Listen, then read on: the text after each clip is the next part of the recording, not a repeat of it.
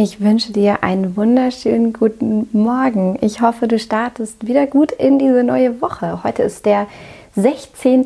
Dezember. Das bedeutet, schon in der nächsten Woche ist Weihnachten. Es ist gar nicht mehr so, so lange hin.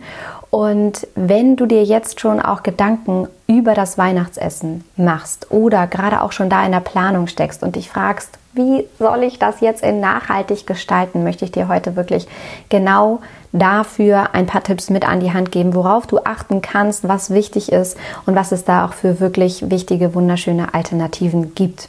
Und zwar geht es darum beim Weihnachtsessen, dass natürlich Vorbereitung alles ist. Du solltest dir wirklich sinnvolle Gedanken dazu machen, was ihr essen wollt, was äh, irgendwie praktisch ist, andererseits natürlich auch sehr lecker schmeckt und dann auch entsprechend planen, das unverpackt einzukaufen, bevor du in eine Hektik, in ein Trubel gerätst und dann wieder doch auf den konventionellen Supermarkt und verpackte Produkte zurückgreifen zu müssen. Da ist wirklich Vorbereitung alles.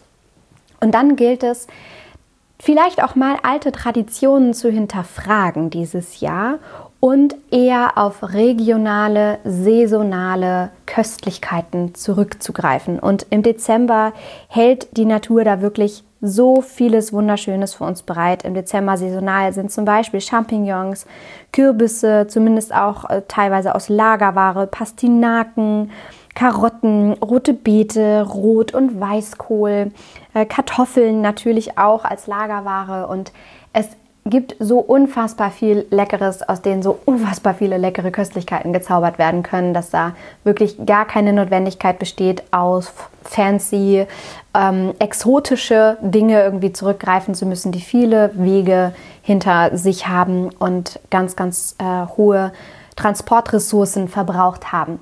Und ein sehr wichtiger Punkt, den ich auch nicht außer Acht lassen möchte, ist natürlich auch der Fleischkonsum zu Weihnachten. Denn die Wahrheit ist, Fleisch ist einer der größten Umweltsünden, weil in der Fleischproduktion einfach wahnsinnig viele Ressourcen verschwendet werden, wahnsinnig viel CO2 ausgestoßen wird, ist einer der größten Methangasproduzenten oder Treibhausgasemissionsproduzenten, wenn man so sagen möchte.